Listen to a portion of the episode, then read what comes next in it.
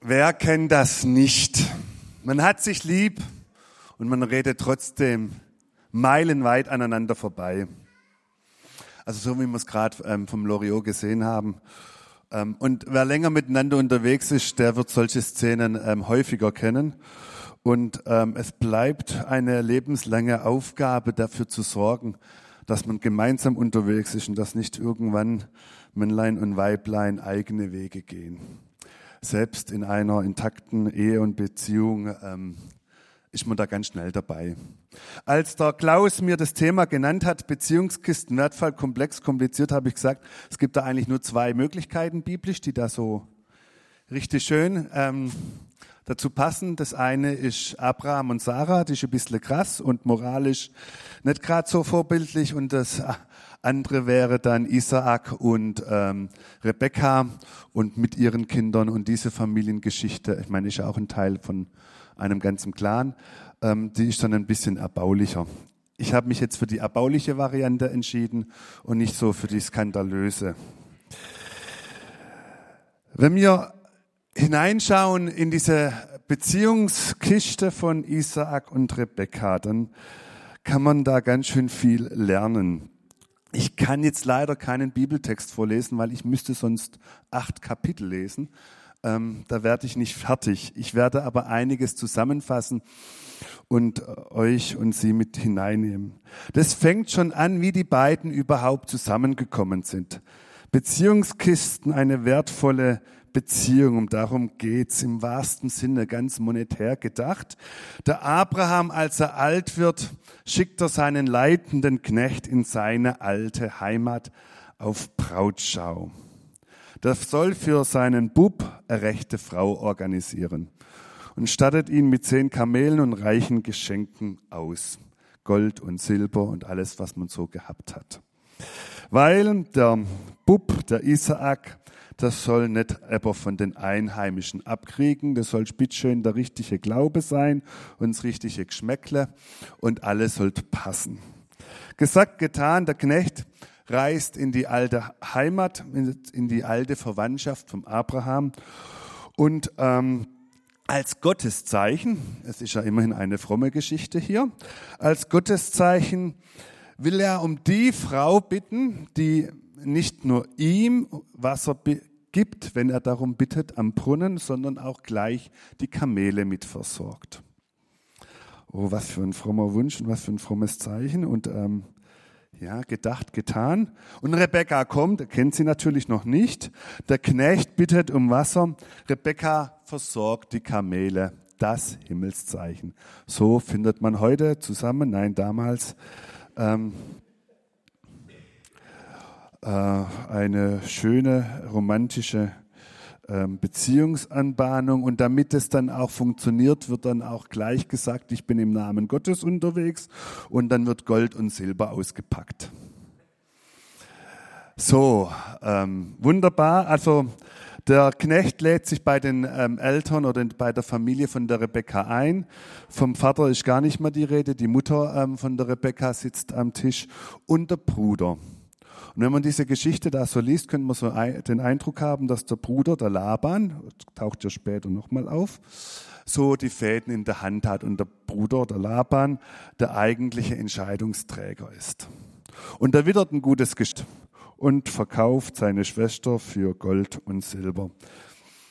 Jetzt kommt es dann doch noch ein bisschen anders, wie man es ähm, so im Moment ähm, erwarten würde. Ähm, der Knecht will am nächsten Tag gleich wieder auf die Rückreise gehen und das ist dann denen doch ein bisschen zu schnell. Ähm, so schnell die Schwester und Tochter zu verlieren. Und dann sagen sie ja, okay, die Rebecca soll es entscheiden. Und jetzt die, kommt der nächste interessante Aspekt über die Rebecca ähm, an die Oberfläche. Die Rebecca sagt, ja, ich will gehen. Jetzt trifft die Rebecca plötzlich eine eigene ähm, Entscheidung. Sie will das so. Sie ist offensichtlich beeindruckt ähm, von dem, was sie wahrgenommen hat und denkt, das ist eine gute Partie. Ganz nach dem Motto, ähm, Liebe vergeht, Hektar besteht. Oder wie auch immer. Aber sie will sich mit diesem Knecht, dem unbekannten Mann, ähm, also diesem ihm völlig unbekannten Mann ähm, auf eine Beziehung, auf eine Ehe einlassen. Für sie natürlich die Chance, endlich rauszukommen, fort von dem Bruder, der immer bestimmt. Das müssen wir einfach mal mit im Hintergrund bedenken. Das ist die Chance für sie, sich zu emanzipieren von der ähm, Herkunftsfamilie. Ähm, sie kann plötzlich dann, hat eine Chance, ihr eigenes Ding zu machen. Also beide haben was, eine Win-Win-Situation. Romantik pur. Was ist mit unserer Liebes, ähm, mit unseren Liebesbeziehungen, unser Liebesideal? Na, die kommt noch, die Love Story. Ist eine wertvolle Beziehung. Also sie machen sich auf dem Heimweg und ähm, eigentlich ist ja alles gut. Isaak hat jemand mit einem ähnlichen Geschmäckle und einem ähnlichen Glauben und einer ähnlichen äh, Kultur bekommen und die Rebecca ist nun endlich die ähm, Unterdrückung im Elternhaus ähm, los. Das klingt jetzt ein bisschen negativ, aber ähm, es ist ja so, die äh, nicht verheirateten Töchter haben da nicht allzu viel zu sagen gehabt in diesen Kulturen. Und erst eine Mutter, Thema, erst eine Mutter, also nicht die Frau, sondern wenn sie Kinder gebärt, bekommt dann eine bedeutsame Stellung im Clan. Also sie macht sich mit. Ähm, kann das gut gehen? Ist das eine wertvolle Beziehungskiste, eine Zweckehe? Wo bleibt Liebe und Romantik? In der Bibel wird dann erzählt, dass als sie dann zum Isaak kommt und Isaak sie vom Weiden sieht, also die Rebekka sich zunächst verschleiert und dann der Isaak ähm, ihr entgegenkommt und sie nimmt die Rebekka er nimmt die Rebekka in das Zelt seiner Mutter auf, der Sarah, die zu diesem Zeitpunkt verstorben war. Und die Rebekka übernimmt die Rolle und Bedeutung der Mutter der Sarah. Und dann heißt es, Isaak gewann sie lieb. Also zuerst die Zweckehe, dann die Liebe. Ende gut, alles gut. Das zweite Stichwort, das der Klaus genannt hat, war komplex. Die Geschichte ist sehr komplex. Oberflächlich betrachtet könnte man sagen, Isaac und Rebekka sind das Traumpaar des Jahres. Sie haben sich gefunden, schätzen und lieben gelernt. Doch es gibt in dieser Beziehung viele spannende Themen. Das Familienthema beim Isaak ist die Berufung des Vaters vom Abraham. Die Berufung nach Nachkommenschaft. Und er soll ein Segen für alle Völker sein. Sie kennen die Geschichte vom Abraham sicherlich und wissen, dass das mit dem Kinderkriege nicht so einfach war. Auch wenn er zum Schluss etliche Kinder hatte, weil er dann noch eine Zweitfrau ähm, genommen hat und mit mehreren Mägden Kinder gezeugt hatte. Aber diese Verheißungslinie, das war eine, ähm, man hat darauf warten müssen. Und das macht ja was in einer Beziehung. Und das macht dann auch was in einer Familie. Und jetzt heißt es in 1. Mose 24, 67, dass die Rebekka mit der, mit der Heirat die Stellung von der Sarah, von ihrer Schwiegermutter übernimmt. Wir können, brauchen nicht viel Fantasie, um herauszukriegen ähm, oder zu vermuten, dass die Rebekka plötzlich mit einer ganz schönen Erwartungshaltung konfrontiert ist mit der Erwartungshaltung ihrer Schwiegerfamilie. Jetzt muss sie dafür sorgen, dass Nachkommen kommen. Und zwar am besten männliche, weil nur die zählen da ja damals was. Doch auch die Rebecca bleibt 20 Jahre kinderlos. Das Thema Kinderlosigkeit zieht sich von einer Generation zur nächsten. Und es ist völlig klar, dass Spannungen, Frust und Streit vorprogrammiert sind. Die Rebekka erfüllt nicht die Erwartungen ihrer Schwiegerfamilie.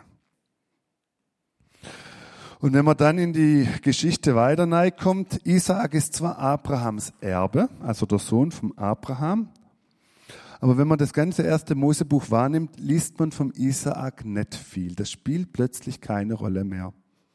Und wenn, dann in negativer Weise. Die Rebekka so wird man diesen Verdacht nicht los, wird plötzlich die Berufungsträgerin. Die Verheißung geht vom Abraham an die Schwiegertochter und die Schwiegertochter ist die Initiative.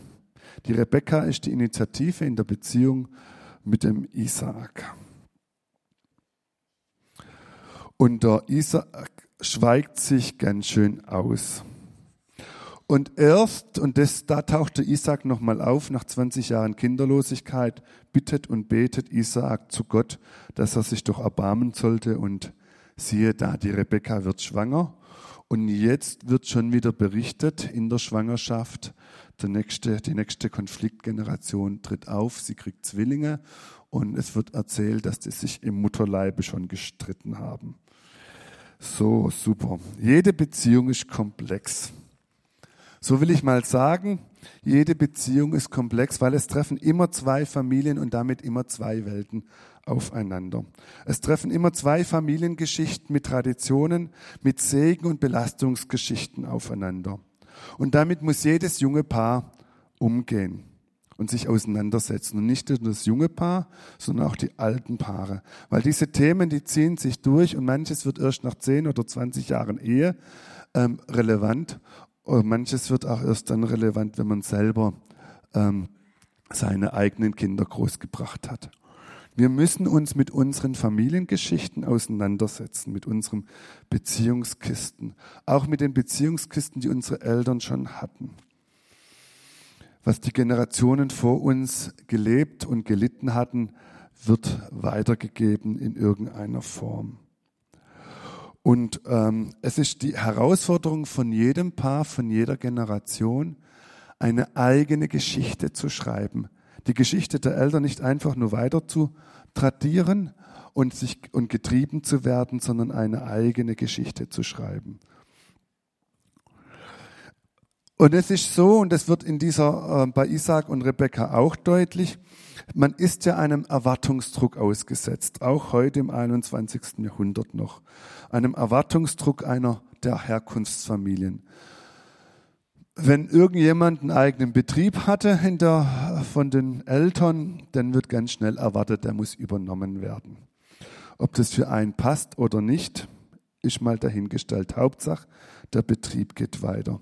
Von den Schwiegertöchtern erwartet man dann ganz schnell, wenn es keine eigene Töchter gibt, dass sie die Rolle der Fürsorgerin wahrnimmt. Ob das ihr Leben ist, ist mal dahingestellt.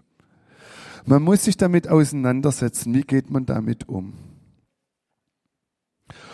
Auch in christlichen Familien ist das ein Thema. Dann wird dann auch meistens unausgesprochen erwartet, dass die Kinder oder Schwiegerkinder die Berufung, den Glauben, das Geschmäckle der Eltern oder Schwiegereltern teilen.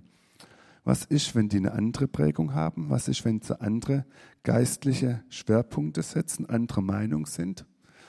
Kann man damit umgehen, wenn man auch ganz konträr zueinander aufgestellt ist, wenn man die Meinung der Eltern oder die Meinung der Kinder nicht teilt, muss man da immer harmonisch sein und einmütig.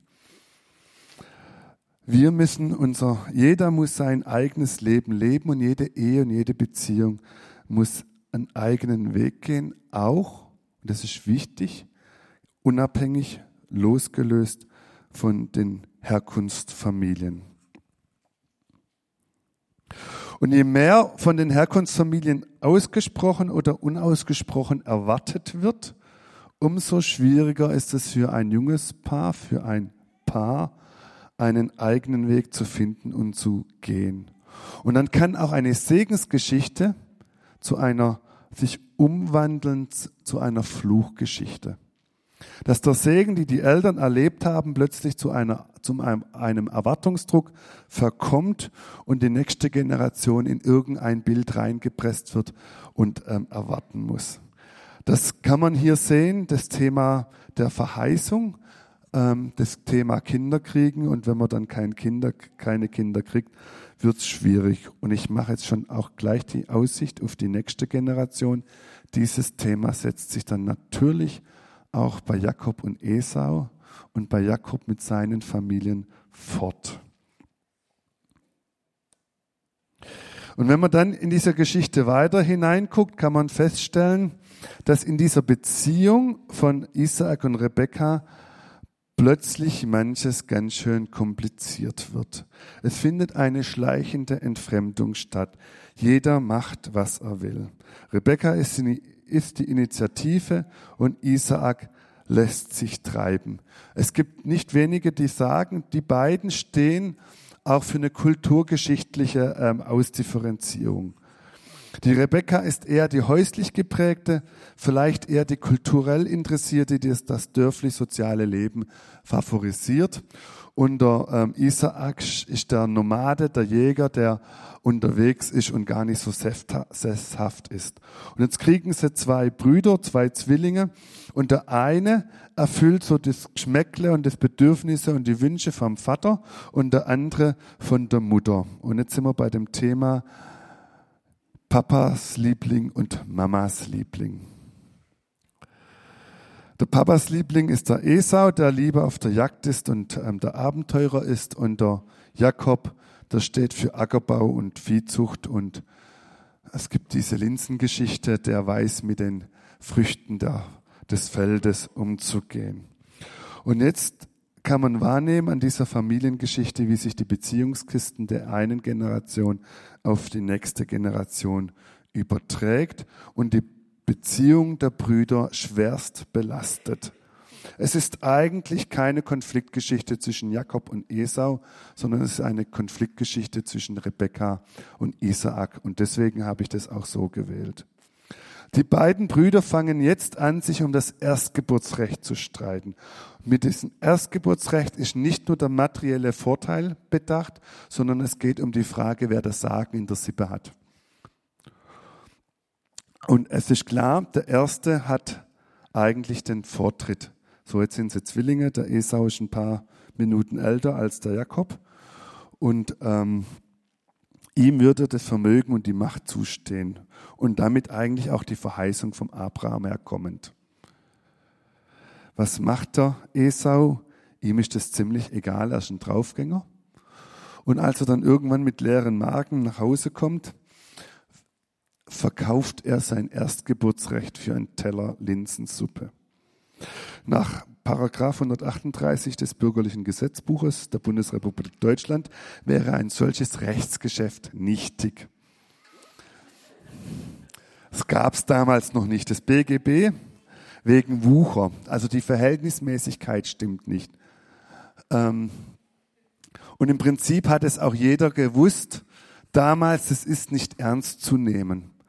Und trotzdem, das war der vorgeschobene Vorwand für Isaak und für Jakob, als es dann soweit ähm, kam, sich um diesen Erstgeburtssegen zu kümmern, ihn zu erschleichen, ihn betrügerisch zu bekommen. Diese Übergabe der, dieses Erstgeburtssegen war eigentlich etwas, was in der Familie öffentlich stattgefunden hat. Wenn der Vater, der Isaac, merkt, ich kann nicht mehr, ich muss jetzt die Verantwortung an die nächste Generation weitergeben, dann wird die Familie zusammengetrommelt und dann wird das gemeinsam vollzogen. Und er spricht sich natürlich mit seiner Frau Rebecca ab und klärt mit seiner Frau, wie das Ganze vor sich steht. Und wenn man jetzt hier in 1. Mose guckt, dann nimmt man wahr, wie der, wie der Jakob heimlich das regeln will mit seinem Lieblingssohn, dem Esau, dass der auch ganz gewiss das kriegt, was der Vater ihn ähm, vorhat. Und die ähm, Rebecca kriegt Wind von der Sache und ähm, tut genauso heimlich, still und leise versuchen, den Ehemann über den Tisch zu ziehen weil sie will, dass ihr Lieblingssohn, der Jakob, die Vormachtstellung in der Familie bekommen soll.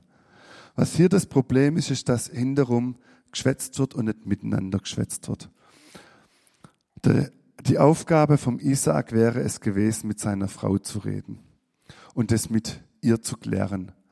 Und die Frau, die Aufgabe von der äh, Rebecca wäre es gewesen, als sie mitkriegt, da findet was statt, was ja eigentlich eine gemeinsame Sache sein müsste, nahezustehen, ihrem Mann zur Rede zu stellen und zu sagen, hey Isaac, so geht das nicht.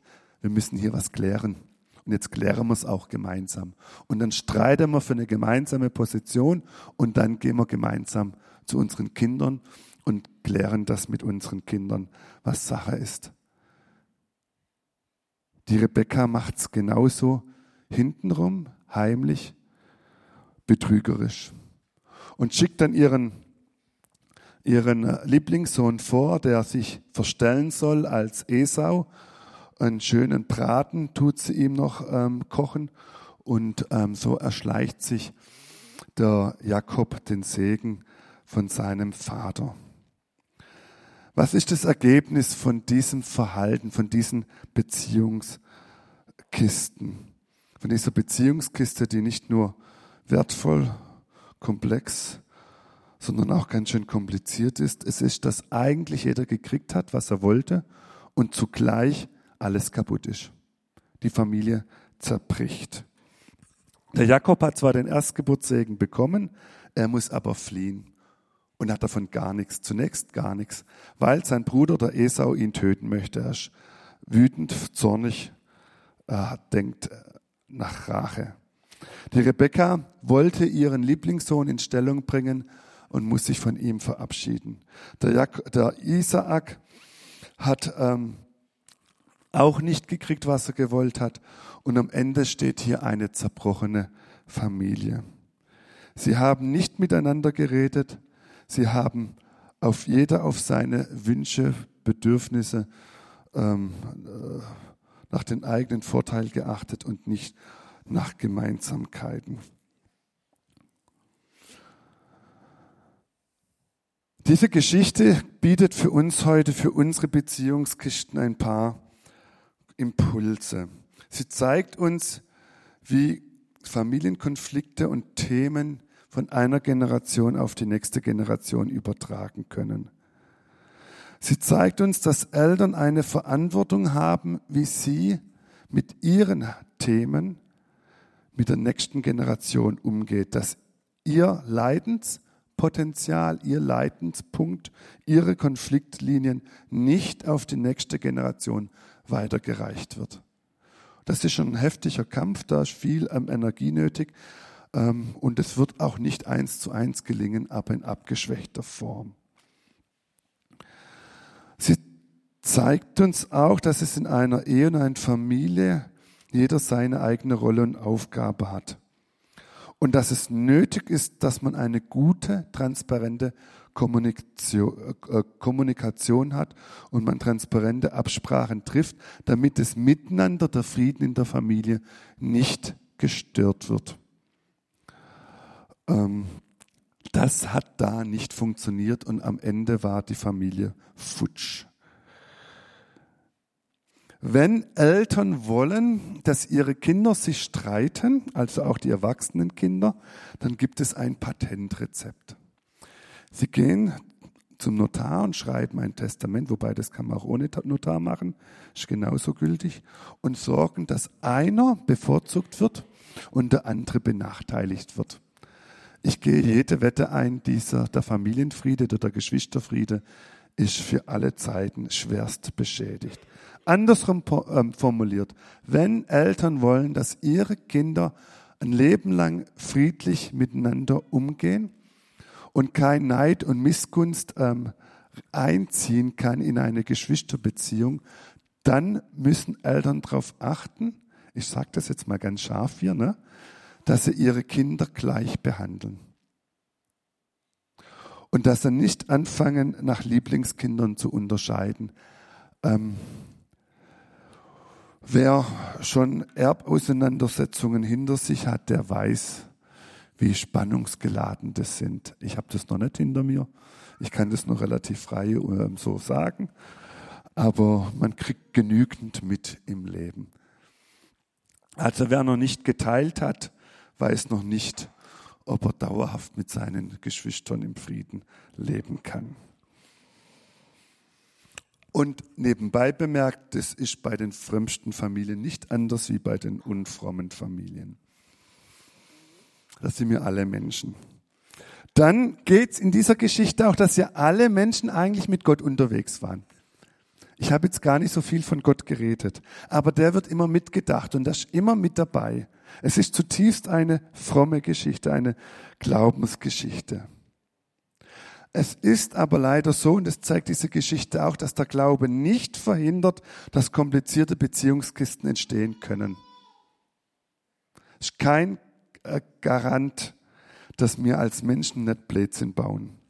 Wir Christen müssen auch aufpassen, dass wir unsere eigene Berufung und dass wir unseren Glauben und Gott nicht für unsere eigenen Interessen missbrauchen und die ausnutzen für Machtspiele ähm, im Miteinander. Das hat da ja stattgefunden. Ähm, bei der Brautschau habe ich es erwähnt, mit dem Argument Gottes ähm, hat, ist, hat man auch um die Rebekka geworben. Und manchmal sind Beziehungskisten so komplex und kompliziert, dass nur noch eine Flucht in die Fremde hilft, damit man irgendwann vielleicht nach vielen Jahren wieder friedvoll miteinander umgehen kann. Manchmal ist der Ausbruch aus der Beziehungskiste notwendig. Der Jakob musste fliehen. Hätte er das nicht getan, wäre er nicht 20 Jahre bei seinem Onkel Laban, den Namen haben wir heute schon mal gehört, gewesen. Ähm, das Verhältnis zwischen Jakob und Esau, das Brüderverhältnis, ich glaube, das wäre sehr bös ausgegangen. Jeder musste in größter Distanz sein eigenes Leben leben und jeder hat dann was aufgebaut und jeder konnte dann nach 20 Jahren sagen, ich bin eigentlich nicht zu kurz gekommen. Gott hat's gut mit mir gemeint. Das haben sie dann gemacht, als die beiden sich nach 20 Jahren versöhnt haben.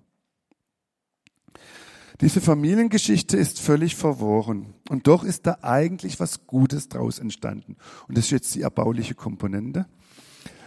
Ähm, diese Geschichte endet mit Verheißungen und Zusagen. Gott geht mit. Gott schreibt auf krummen Linien gerade.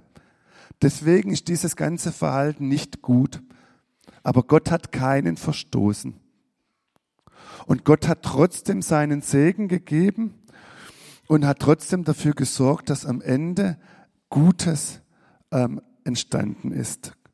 Beim Josef heißt es dann, Gott, ihr gedachtet es böse zu machen, Gott gedachtet es aber gut zu machen.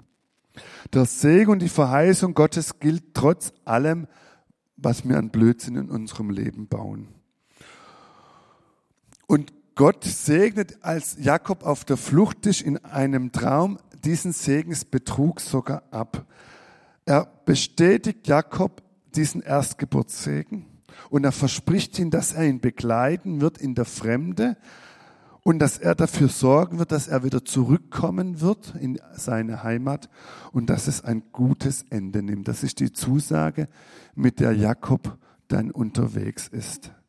Und diese Zusage, die dürfen wir auch für uns hören, auch da, wo wir in Beziehungskisten eingespannt sind und da, wo vieles für uns vielleicht auch mit Leiden und Mühen verbunden ist. In 1. Mose 8, 15 sagt Gott zu Jakob, und siehe, ich bin mit dir und will dich behüten, wo du hinsiehst, und will dich wieder herbringen in dies Land. Denn ich will dich nicht verlassen, bis ich alles tue, was ich dir zugesagt habe. Diese Zusage gilt auch uns, auch wenn wir in wertvollen, komplexen und komplizierten Beziehungskisten stecken. Gott geht mit uns mit. Und wir dürfen mit Gottes Verheißung, wir dürfen mit Gottes Nähe und Unterstützung rechnen. Auch wenn wir Gott nicht vor dem eigenen Karren spannen können aber er begleitet uns. Und mit dieser Zusage, ich finde, es ist eine gute Ermutigung, um unsere Beziehungskisten zum Guten hin zu gestalten und ähm, sich nicht treiben zu lassen, sondern ein Täter des Friedens zu sein und sich für Gemeinsamkeiten und für ein friedvolles Miteinander schon in unseren Liebesbeziehungen, aber auch in sonstigen Beziehungen, die wir in ähm, im Dorf, in der Gemeinde, im Miteinander, im Allgemeinen haben, einzusetzen. Und siehe, ich bin mit dir und will dich behüten, wo du hinsiehst, und will dich wieder herbringen in dies Land.